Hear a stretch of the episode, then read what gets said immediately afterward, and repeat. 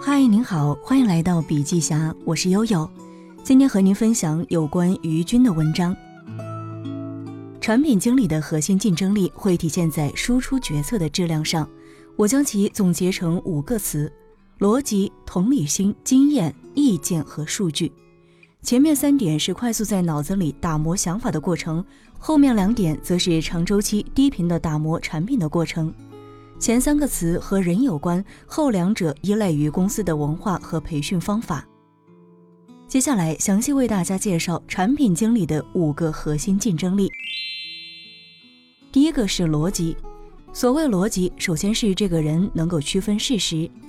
我经常在内部说的一句话：结论可以错，逻辑不能错。如果逻辑错了，那这个事情最后出错了，你会根本不知道问题在哪儿。我把逻辑分成四个词：理科逻辑、深度思考、视野和批判精神。所谓的理科逻辑，就是对事实的辨识能力，是否具备识别基本的逻辑链因果关系。基本上，好一点学校里面的理工科学生，有相当比例的人都有不错的理科逻辑深度思考，能够思考事物的本质。第二个方面是视野，一是见多识广，二是思维的开放性，三是思维的发散性，能更容易从不同的角度去想问题，增加成功率。还有一个是批判精神，否定别人就是敢提出否定性意见，这样才能更容易把一个想法、一个决策千锤百炼，提高它的准确率。而自我否定才能自我迭代。批判精神是我们成长体系当中不鼓励的东西，所以特别稀缺。在学校里，我们学的是用知识解决问题，题目已经假设了标准答案，解题是理性世界的问题。理科思维主要是基于知识的最高确定性，但是产品经理一定是基于现实世界的微观场景和宏观背景来研究用户的。我总结了现实世界的四个最明显的特点：一是有复杂变量，没有办法用某一个理论弄明白；二是世界是永恒变化的；三是信息不完整，这个世界上的信息能够获得的总是一小部分。而且获取的过程当中可能有各种各样的污染。四是人类的认知能力是有限的，所以在现实的世界当中，产品经理只能够在信息不充分的条件下去做判断、做预测。接下来提到的是同理心，同理心在于鼓励大家，不论是面向用户还是内部和不同的部门之间的沟通时，能够站在别人的角度思考。同理心特别好的人很少。不管什么业务做大了，都需要考虑多边关系。产品设计的本质上就是利益分配的过程。我们再来谈谈经验。有些人可能在逻辑、同理心方面的天赋没那么高，但如果经验丰富的话，在相同的领域也能够做出高质量的决策。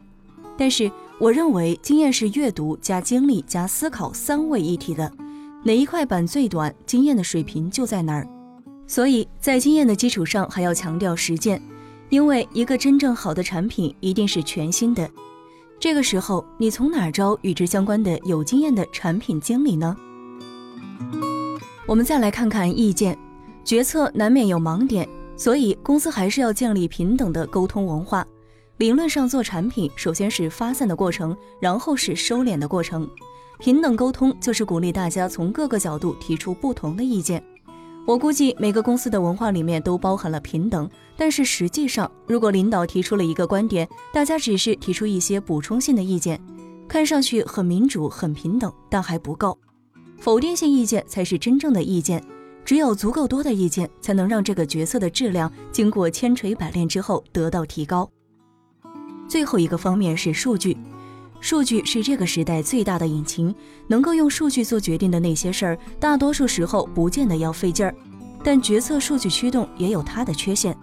首先，不是所有的事情都适合做 A/B 测试；其次，如果每一件事都要 A/B 测试，很多事情就做不了，容易形成依赖，或者造成产品经理有目的的去挑选项目。第三，数据认知有限，只能反映过去，无法预测未来。有关我如何招聘产品经理、产品经理的三个分类，以及什么是产品经理的基础知识和对产品经理个人发展的建议，可以阅读全文。在这里，祝每一位希望在产品经理之路上有所建树的侠客们，都能进化成为一名出色的产品架构师。好了，朋友们，今天的分享就到这儿。如果您喜欢我们的文章，别忘了转发或者是收藏。感谢您的收听，下期见。